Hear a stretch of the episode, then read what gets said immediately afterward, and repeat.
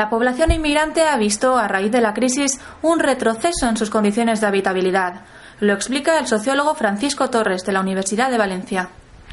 Proporcionalmente son los más tocados por eh, desahucios, por ejemplo, proporcionalmente, por lo menos por los datos de los que disponemos, en este caso de 2012, son los hogares extracomunitarios los que tienen mayor índice de pobreza, mayor tasa de pobreza, y como he dicho anteriormente, eran y son también los que tienen índices más altos de paro. Entonces, el, el proceso de inserción está desestabilizado. Más paro,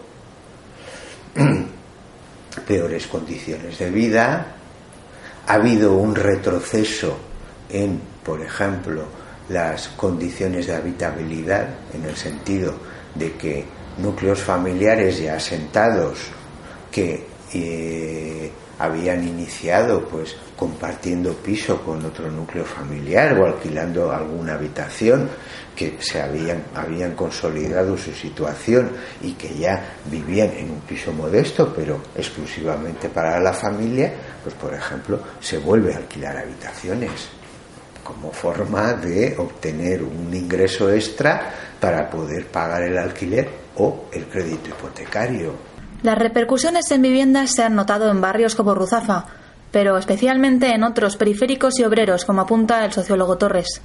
Eh, yo creo que las repercusiones son bastante más graves, sin más lejos, en el barrio de Oriols hay más inmigración, la inmigración en términos generales es más reciente y además es un barrio, eh, es un barrio obrero periférico.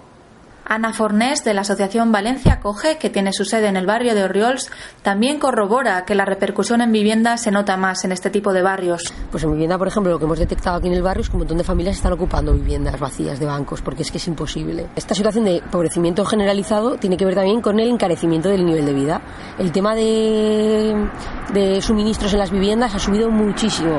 El tema de la pobreza energética es una cosa que cada vez está más presente en familias y sobre todo en familias migrantes gente que no puede pagar la luz, el agua, que tiene que elegir algo que pagar, gente que está viviendo sin luz y sin agua en las casas porque no pueden asumirlo.